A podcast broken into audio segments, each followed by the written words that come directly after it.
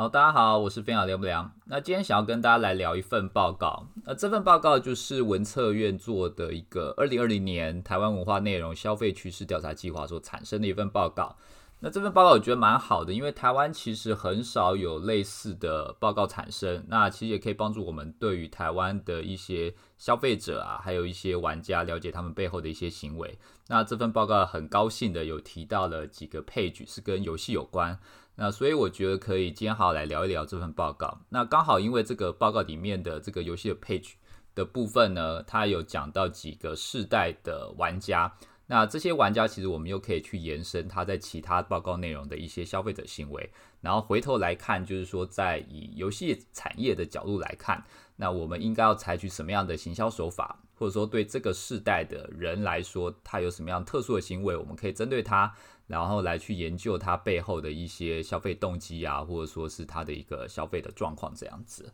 好，那这份报告呢，它的访问对象是十五到六十九岁，总共是大概两千份的有效样本。那信赖区间百分之九十五。那它主要分成四个世代啊，这个很重要。等一下我们可能大部分都讲世代。首先就是 Z 世代，Z 世代就是十五到二十五，呃，十五到二十四岁左右的。呃，受访者，那这个受访者我们可以定义为应该就是所谓的学生族群呐。那 Y 世代就是二十五到三十九岁，那 Y 世代我们可以定义为就是算上班族了，然后一般应该是已经到中阶主管左右的上班族。X 世代呢，大概就是四十岁到五十四岁，可以定义为就是中阶主管到高阶主管，然后可能已经是步入家庭为主了。那这些人，他们可能社经地位都有一到一定的一个状况。那熟年世代就是五十五到六十九岁，那基本上就是应该是我们的，不能说我们，我们好像有点笼统，就是一般大家所认知的，呃，爸爸甚至可能到爷爷这个部分的这个年纪的受访者这样子。呃，所以好，我们再简单的复习一下，就 Z 世代学生。Y 世代可能就是新鲜人到中阶主管，X 世代就是中阶主管再往上。那熟年世代可能介于要退休前后的这个世代的年龄层的人，然后他们可能大部分已经成为当爸爸，或者说是已经可能当阿公之类，准备要退休了。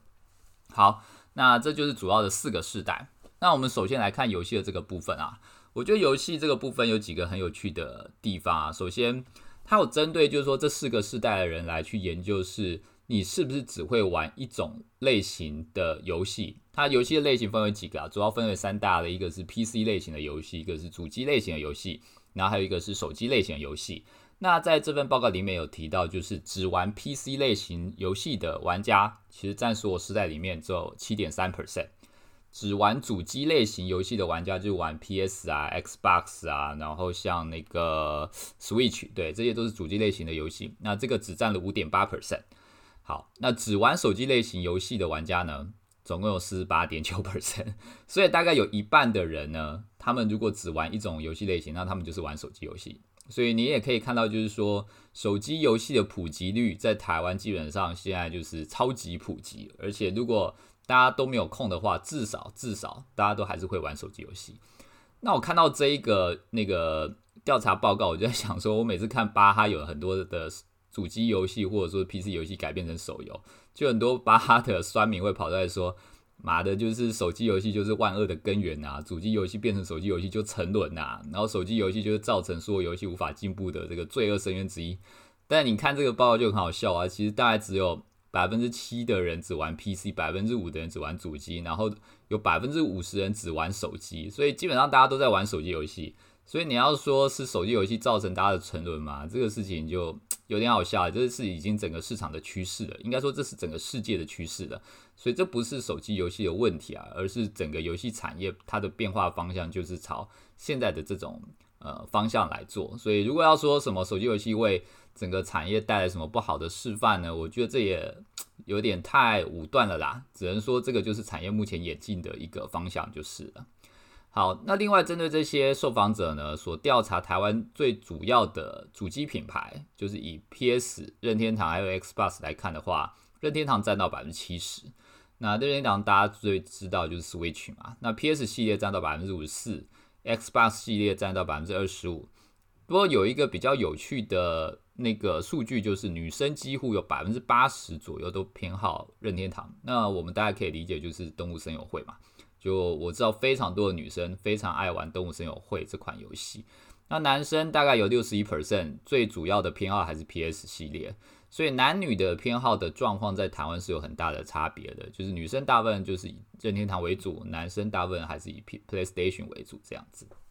好，那另外一个就是消费。就我们刚刚有提到，针对 PC 主机还有手机游戏来讲，在这个消费行为上面，你为什么会消费？就这些受访者为什么会愿意在游戏上面消费呢？前三大主要的原因分别是 IP，然后还有这个游戏是否热门，然后还有就是说有没有朋友一起玩很重要，就是就社交啦。所以就一个游戏它本身如果有 IP，然后它如果有花很多的预算在打电视广告啊，或者是网络广告，让大家觉得它很热门。那另外它有一些社交的这个呃本质的话，那这个游戏就会超级在台湾受到欢迎。那如果以主机游戏就是动动物森友会，它完全符合了 IP 热门，然后还有社交的这个游戏的特质。那如果以手机游戏就是 Coin Master，那 Coin Master 的 IP 就是我觉得就珍妮佛罗培兹啊。那另外他打了超大的广告，然后你要去攻击别人的村庄，这本身就是一种社交行为嘛。你还会从 Facebook 上面。获得人家的体力，你也要从 Facebook 上面寄体力给别人，所以它是一个社交博弈的游戏。那这也证明了为什么在台湾 Coin Master 真的超级红，甚至它的红的程度还超越了日本、跟韩国和中国。中国可能是因为没版号了，但日本跟韩国都没有台湾这么红。所以真的，这这个这个真的是台湾一个比较特别的现象，就是一个游戏它热门的时候呢，大家就会想要一起跟着去玩。那因为它很热门，大家也去玩，所以你周遭就会有朋友去玩。如果这个游戏本身又自带社交属性的话，它就会变成一个很强烈的社交圈。那这些在里面玩的人其实是很难退出来的。所以台湾人的这个从众行为其实还是蛮严重的啊。就是我常举一个例子，你走在路上啊，你看到排队啊，台湾人看到排队，你身体就会不由自主的走过去跟着排队。虽然你可能不知道为什么要去排队，但大家的心里都有一个信条，就是排队必有好处。就人潮聚集的东西一定会有好处可以拿，一定会是。重要的事情，所以大家就会去排队。所以在台湾，你要做很多事情，或者做很多宣传，怎么样想办法去营造这个排队效应？我觉得还是蛮重要的。我记得以前有一个朋友跟我讲，就是他当兵的时候，然后有一次休假，然后去一个好像是烧烤店，还是啊，他去夜市，然后这个夜市老板跟他后来混的比较熟，就说：“那我每天付你一点钱，你就来这边跟我聊天，就站在这边好不好？”然后我那个朋友就问说：“为什么？”他说。因为照他们夜市的经验啊，只要他的摊子前面有几个人在那边聊天，然后有几个人看起来像顾客，就会有人经过的时候停下来，然后也停留在那边一起消费。所以，怎么样去营造这个夜市摊位前面有人站在那边，对他们讲很重要。所以，我觉得这个也是蛮有趣的一个案例，可以给大家参考的，就是排队这件事情，或者说从众行为这件事情，在台湾还是蛮有趣的一个大家会去做的一个行为。好。那我们来到最重要一个点，就是电玩的消费呢。我们可以发现，X 世代，就我们刚刚讲到的中阶主管以上，然后到高阶主管，就四十岁以上的这个年纪呢，他在每一个类别的游戏消费力都是最强的。尤其是在手机游戏上，平均每个人的每个月的花费可以到一千一百块左右。说实话，我觉得远不远不止这个费用啦。就是如果你今天这个访问对象有一有访问到一个天堂的大户的话，那可能整个就会拉到上万。但这个可能是离群子啊，所以可能不能把它放进去。不过这也很明显的发现，就是这个世代啊，就 X 世代的这个年轻人啊，而不能说年轻 X 世代的这群人啊，他们当初的这个天堂进来的年纪呢，刚好是他们在大学或者说是刚上班时间最最多的这个年纪，所以这个年纪的这个人呢。他们在那个当时天堂来的时候呢，他们是玩的最凶的。然后他们现在又是属于射精定位比较高，而且又不像是退休的那个年纪的，就是成熟年代的那个年纪的人一样。就是你要退休年纪的那一群人呢，他的玩电玩的这个能力，就是他的眼力、脑力，或者说他的活动力，可能已经没有办法像 X 世代，就是四十岁以上到五十多岁的这个年纪的人来的那么的充裕，那么的有能力可以去玩游戏了。但是 X 世代的这个人呢，他们又对于电玩游戏很了解，然后他们又愿意付钱，所以这个世代的人可以付出最高的这个金额在各个品类的游戏当中。其他的这个世代呢，他们对于各种不同游戏的付费的月平均的这个付费的这个费用呢都没有破千哦，甚至都不到一半而已。所以我觉得在现在台湾市场，你可以看到很多的游戏，像 RO 啊、天堂啊，甚至最近的这个天堂 Two N 打了非常大的广告，找金城武。然后在畅销榜，现在双宝都有达到第一名。这些游戏它所面对的这个族群，全部都是 X 世代为主。那这个族群最多的就是钱，然后他们愿意花钱去得到他们享受的东西，然后他们不想要花太多的时间，但他们是愿意呃付出这个金钱来获得他们娱乐上面的享受这样子。好，所以呢，最终我觉得在游戏这个 part，呃，有几个很重要的点，就是第一个。呃，大部分的这个游戏来讲呢，基本上大家都只玩手机游戏，不能说只玩啊，就是说大家都会玩手机游戏，已经现在很少人只玩 PC 或主机。但是其中有一个比较特殊的这个数据，我们刚刚没有讲到，就是针对这个比较年轻的世代，就 Z 世代这个年轻人呢，他们竟然在这个 PC 上面游戏的付费率是最高的。然后 Y 世代是在主机还有手机游戏付费最高，虽然他们的那个付的这个金额没有办法到像这个 X 世代这么高，但是像年轻人呢，或者说刚出职场的这些人，他们还是会愿意去付钱，只是他们可能受限于经济的能力，他们没有办法付出很多钱。所以你可以感觉到，就是说，呃，我们之前其实常有些人会觉得。Z 世代就是所谓的学生这个族群呢，因为他们是手机刚兴起的这刚兴起的这个年代的这个族群，所以大家都会觉得他们可能只会玩手机游戏，他们不会玩 PC，他们可能也不会玩主机游戏，甚至很多人都会说这些人就是小屁孩，然后他们就是在手机游戏玩，然后他们只会玩那种碎片化、很简单的游戏，但事实上错了，因为他们的时间很多，所以他们甚至可能反而是在 PC 或主机上。最愿意花时间去玩的那群人，所以如果说我们之后有机会去行销一个 PC 或者主机游戏，甚至我认为可能你的主要的消费主群或主要的对象，反而还是 Z 世代的这群年轻人，因为他们才是最有时间的这群人。而且 PC 跟主机所花费的金额呢，其实远不如免费游免费模式下的手机游戏，他们是可以去负担 PC 跟主机的费用。因为它的一片的金额可能就是一两千，但是你玩手机游戏，你要玩到第一名，你可能不止玩花一两千啊，你至少要花到好几万才行。那如果你要做这个游戏是要让很多的玩家花到好几万的，你要瞄准的可能就是 X 世代，就是四十岁以上的这个世代的族群这样子。好，这个是游戏的 part，那其他还有几个 part 我也觉得很有意思，那我也想要在这个地方跟大家分享一下。接下来就是电视的这个部分。因为呢，游戏这个呃游戏的业的行销呢，其实早期大家都会觉得最重要就是做电视广告。那后来手机兴起之后，网络广告兴起，然后开始有 Google、Facebook，然后你可以针对玩家的族群做一些设定。那开始大家就知道，哎，你要投入一些网络广告，然后设定 ROI 啊，然后去抓什么 CPA 啊，然后 LTV，才慢慢开始大家把网络 ROI 回收概念放进来。但是在你会发现很多的游戏公司或者说游戏高层，他们还是对于电视广告很痴迷，觉得就是说电视广告才是一切。那我觉得这篇报道呢，其实可以证明，就是说这样子的概念是对，可能也算对啦，那是错，可能有点算错。怎么说呢？如果针对这份报告来讲，目前台湾看电视的人，其实还有百分之六十九 percent 哦，就是有六十九 percent 人，他们还是会看电视。但有趣的一点是，只看电视人，就是他如果呃，只看电视，然后但是不看所有的网络平台，什么 Facebook 啊、YouTube 啊，然后 Netflix 这些都不看的人，只有百分之二十。所以代表现在几乎所有的人，他除了看电视以外，他也会看那些社交平台的，他不会只看电视，然后完全断网 不看外面的事情，没有这种人了。基本上全部什么媒体都会看这样子。那像电视这种东西，其实我是很怀疑，就是大家是否去看，因为我看过很多的那个电视台的受众分析，其实。最主要的这个大家看电视的原因就是看新闻，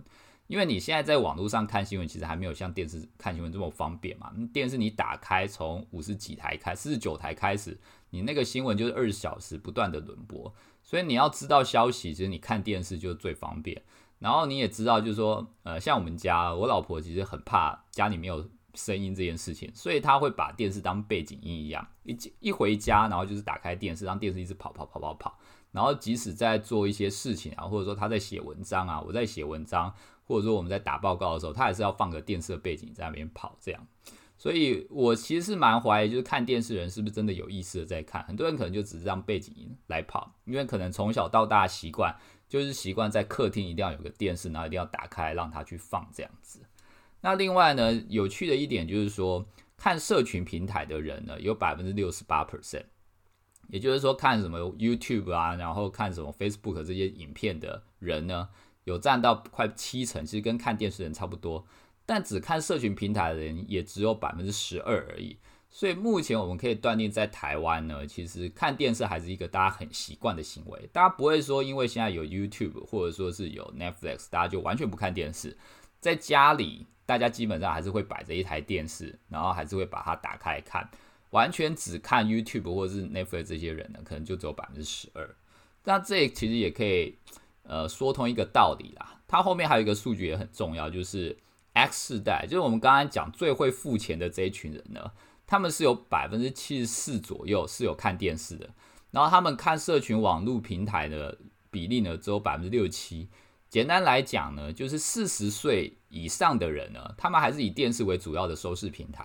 但是四十岁以下的人呢，他们是以社群平台为主要的收视平台。所以，我们刚刚讲到最会付钱的这些 X 世代的人，他们还是以电视为主。那这就为什么像当初天堂 M、天堂 Two N 找金城武，他们在事前登录的时候都花了好几千万在打电视广告。你会觉得说？有必要做到这样子吗？看电视的人也没有那么多，然后你打到可能你每一个广告的破口全部都是像之前那个天阳们就是陈金峰，全部都是陈金峰跑出来打棒球，然后这次天堂 Two M 就是你就一直看到金城武在下围棋，然后前面可能二十五秒都完全不知道他在干嘛，之后最后五秒跑出来说只有天堂才能超越天堂这样子，但。到底这样做有没有道理？目前看起来是有道理的，因为他们所瞄准的这个 X 世代的人，就我们所讲当年最熟悉天堂玩法这些人呢，他们还是以电视为主要的收视的这个媒介，所以这样做可能我认为还是有一定的道理在的。好，那这个是电视的行为。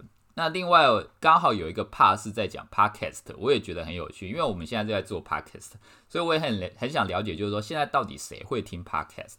好。那根据这份报告所讲呢，目前会去持续收听 podcast 的族群，最主要是 Z 世代，也就是学生族群哦。这一点其实有点蛮令我意外的，因为我自己是做呃，好吧，自夸来讲，我觉得我自己是做知识型的平台，所以我在想说，知识型的平台可能我的受众，呃，一般的受众可能会年纪大一点。那当然，因为我自己听的也比较多是知识型的平台啊，所以我也想说，可能会像我一般的上班族，可能会听 podcast，podcast 会。比较多一点，那年轻人他们可能对影音的这种接受度比较高，所以他们可能大部分会看 YouTube。那因为我在上下班的时候看到很多年轻人一边走都会看，一边看那个动画，或者说一边看 YouTube，所以我一直在想说，Podcast 的接受程度可能应该是年纪比较大一点，大概是 Y 世代，就是刚进入职场的年轻人，或者说是他是已经呃有一定的社经地位，当然可能在中介主管左右他会去听的。诶，结果没想到。持续收听 Podcast 最主要的这个世代是 Z 世代，Z 世代它占了百分之，它有二十 percent 的人会持续收听 Podcast，然后 Y 世代是十八 percent，到 X 世代就四十岁以上的人只有十一 percent，然后熟年世代是八 percent，这个其实我觉得就蛮有趣的。那我自己的想法可能是，年纪越大之后呢，其实你要改变你自己的使用行为会越来越困难。就像刚刚讲的，其实。现在大家都知道，电视摄取知识的速度或者说它的品质已经没有像以前这么好了。就是如果你要跟 YouTube 或者其他网络节目比起来，因为网络节目你可以随时随地自己去选择你自己要去看的东西，那甚至你可以快转两倍速、一点五倍速，然后或者说你用拉的去找到你想要听的那一个 part，然后去去进行收听，去吸收你想要的知识。所以理论上来讲，网络的吸收知识的品质呢，应该是比电视来的好。那所以，如果我们用理性逻辑来讲，我今天如果要想办法继续强化自己，想办法继续获得薪资，我应该会是以网络为主。诶，结果没有想到，四十岁以上的人呢，他们主要还是以看电视为主。那这件事情，我认为就代表，其实大家的从小到大这个习惯，其实很不容易改变的。就是四十岁以上的人呢，他们习惯看电视。所以他们就是习惯像我们家我老婆刚刚讲的，一进家就要把那个客厅打开，然后把电视打开，让家里有个声音，就是让他很习惯这种氛围。这个是从小到大所养成的习惯。那 对于 Z 世代的人呢，因为他们没有这种包袱，他们所有的行为都是从手机世代开始重塑的，所以对他们来讲呢，像 p a r k e t 这种新东西，他觉得就跟呃重新他没有什么重新学习的门槛呐，他就是觉得这东西是新的，然后朋友有在听，他们就愿意去尝试。所以其实这也让我反思啊，就是说像我的 p a r k e t 讲的东西通常比较严肃，然后所瞄准的通常是比较。呃，可能进入职场，可能在游戏产业，你至少要三到五年工作经验以上才会听得懂的这些议题。那我也在想说，之后可能 可以考虑转成以干话为主，就是说改成讲那种游戏业的新三色或游戏业的黑历史，然后改成飞鸟凉不凉的游戏产业蓝色蜘蛛网，可能会比较有一些收视族群、收听族群这样子。好了，反正不管怎么样，反正那个 Pocket 就自己讲爽的，我觉得这也没差。那这个就是很很有趣的一件事情。如果我们今天身为一家游戏公司，然后我们有一个游戏推出来，我们要主打 Podcast 族群，你可能要去思考，就是说现在去听 Podcast 的人，他主要还是以年轻人为主。其实所谓的白领或者说年纪比较大的这种高收入族群，可能没有你想象的这么多。所以像我之前有听到有些博弈游戏下 Podcast 广告下古玩的啦。我如果看了这份资料，我其实是有点怀疑，就是这些博弈游戏去下这种呃 p a c k a g e 的广告会不会有效益？因为博弈游戏通常所瞄准的对象应该是年龄层是比较高的，所以我是有点怀疑。但如果你是一种呃可能像二次元的这种游戏，那你去下古癌的广告，或者说下其他 Podcaster 的广告的话，那我觉得可能会是有一点效益的，因为这一世代的人他持续收听 Podcast 的比例其实是最高的这样子。好。那另外一个我也觉得很有趣的是卡拉 OK，为什么会想要讲到卡拉 OK 呢？因为讲到卡拉 OK，就是我有一个比较惨痛的经验。我以前在大学的时候自诩就是唱歌的这个歌声还不错，然后技巧也还不错。我们那个时候大学系上有办那种卡拉 OK 比赛，我自己还得到第二名哦。但是系可能只有几十个人啊。然后那个时候唱陶喆的那个小镇姑娘，自己觉得还蛮屌的，然后去报名比赛，然后成绩也还不错。但自从有一次呢，就是大概十年之后，大学毕业十年之后，呃，我跟亲戚一起去唱卡拉 OK，然后被表表妹呛说唱歌的方式太过于老派，然后另外发现就是说自己想要唱的歌呢，很多都已经看不到了，然后或者是说那些歌呢，那个 MV 已经找不到，然后变成有装美女在那边走路啊，或者在游艇上面在那边花枝招展的拉着。几块布在那边随风飘逸，那我就觉得好像自己已经被卡拉 OK 这件事情给淘汰掉。所以我当看到卡拉 OK 的调查，我就很想去看看，就是说卡拉 OK 现在在各个时代的表现大概是怎么样。诶，结果发现，在这个 Z 世代的年轻人呢，他们还是最常去唱卡拉 OK 的族群。受访者大概有四十四 percent 在最近一年是有去唱过卡拉 OK。那四十岁以上的这个族群呢，他参加的比例。竟然是最低的，只有三十二 percent 在过去一年有参加过。但这个比例的人呢，他的呃这个族群呢，就是这个 X 世代呢，他的年消费金额是最高的，他每年消费在卡拉 OK 的金额可以到三千多。那我那时候在想说，为什么四十岁左右在那个卡 OK 会消费这么多钱？但他参加的次数又很早。我在想，可能是碰到中年危机，因为我自己快四十岁了。虽然我认识很多四十岁以上的前辈，其实这个真的是一个中年时机的时期的转折期，就是你开始要变成中阶主管，然后哎，你已经变成中阶主管，但你大概知道你跟高阶主管可能已经没有什么缘分了，然后你也大概知道你一生的能力或者说是你的潜质开发就开发到这样，你要开始学会接受自己，学会社会对你的毒打。呃，就是是没有办法避免的这件事情，学受学会接受现实的考验。那所以我觉得这些人呢，包括我的以后可能都会在唱卡拉 OK 的时候，可能唱一唱就会真情流露，然后哭倒到卡拉 OK 里面，然后多点了很多杯酒这样子。所以我觉得这也是蛮有趣的一件事情啊，就是像卡 OK 这件事情，年轻人他们很常去，但他们的消费力不够。那四十岁以上的人，尤其是四十岁到五十几岁的这个 X 世代。他们不常去，但他们的消费金额超级多，这个真的是我也觉得很有趣的一件事情。但总体来讲呢，你会发现，呃，有一个大趋势就是四十岁以下的 Z 世代跟 Y 世代呢，普遍来讲，他们的付费意愿，或者说他们参加各个娱乐事事情，呃，各个娱乐场所的行为，或他们进行各种娱乐消费行为的意愿，都是比较高的。但因为受限于他们在政经呃经济上面的地位啦，所以他们的平均消费金额是比较低的。那四十岁以上的人呢，他们大部分呃他们的付费意愿其实没有这么高，因为他们的工作压力大，那他们的时间也没那么多。但他们只要愿意付费呢，他们的平均的付费金额就会比较高。像我们刚刚讲的那个天堂这样来讲，就是这些人呢，他们其实也比较了解以前的游戏是怎么玩的，他们已经知道。呃，有以前这个 IP 的意识，然后也有以前玩游戏的意识。他们时间可能不多，但只要他们花钱呢，他们愿意花钱去解决时间不多的问题。所以，如果以游戏上面来讲，像放置类的游戏，就很是适合 X 世代的人，尤其是那种 RPG 点点点的游戏。最近这几年在台湾很流行，就是那种仙侠类的，然后每个都主打什么爱情啊、双修啊，然后都主打就是你放置点点点，然后你游戏打开。你可能什么都不用做，它就自动跑关卡、跑地图，然后就四十级、五十级、六十级，然后就一百级的那种游戏，非常适合 X 世代的人，因为他们没有时间，但他们愿意花钱来解决游戏中所碰到的困难，还有去节省时间。那所以像那种需要浓的游戏，就是你必须要每天花个三四个小时，然后你可能要去像动物森友会这种，你要花很多的时间去做你的这个游戏里面的领地，然后你很要花很多时间去想办法培养。去去想办法，呃，打点你这个游戏世界的这种游戏，其实非常不适合四十岁以上的人，他比较适合是 Z 世代跟 Y 世代的这个族群的人。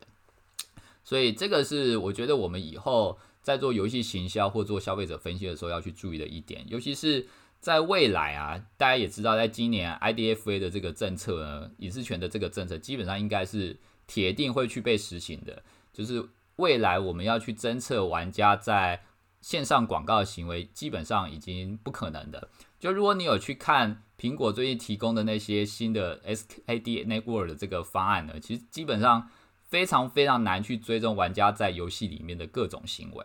它对未来的这个线上投放广告真的是毁灭性的打击。大家如果有兴趣，可以看我最近在粉丝团 po 的文章。就我认为呢，一般的洗销人员要去了解那个 SKAD Network。根本就非常非常的难，而且你了解之后也会发现没有什么太大意义，因为你还是无法知道玩家到底在这个游戏里面的付费行为是怎么样，因为它的准确率实在是太不准确了。然后它掺杂了很多你必须要自己去建的模型，然后你要预期的数字，所以最终你可能还是会回到就是嗯比较偏整体性行销的打法，你已经没有办法像以前一样。针对每一个素材、每一个群组，然后去做各种不同的优化，你可能就是一笔预算，然后同时分配在电视广告、网络广告、KOL、线上广告，然后去看它整体的 ROI 回报怎么样。那如果要做到这件事情呢，而且要把这件事情做得有效，你就必须要对自己的消费者有更了解。你到底是要打 X 世代，还是 Y 世代，还是 Z 世代，还是成熟世代？然后这些世代人他的消费者行为，他到底是唱卡拉 OK 比较多，他到底是看？那个 Netflix 比较多，他到底是在看电视广告比较多？你必须要了解这些东西，你才有办法花钱花的适得其所，然后花的有效率，然后进而带动你整体行销的 ROI 这样子。所以我认为像文策院做的这份报告非常值得鼓励，因为台湾跟游戏相关的这个报告真的非常非常少。因为台湾虽然是全球游戏市场的前十名，甚至到前五名。但可能因为人太少，然后有可能因为对岸的压力还是怎么样，我不知道。但就是最终所呈现出来效果的结果，就是针对台湾所做的这个分析研究，真的数据非常非常少。即使是像我这种可能每天都在看数据分析的人，也很少看到台湾相关的数据。所以我觉得大家还是要给文策院这份报告做一些鼓励的。那大家如果有空，还是一句老话。请大家尽量自己去研究这份数据、这份报告。就是你拿到这个报告呢，你转发呢是不会有任何的效果的。报告还是得看，你才有办法把它吸收下去。好，那以上就是今天的 podcast 内容。那大家如果有任何的想法，还是欢迎大家跟我来交流啦，可以来粉丝团留言，或者说是写信给我都可以。那今天就先这样，谢谢大家，拜拜啦，拜拜。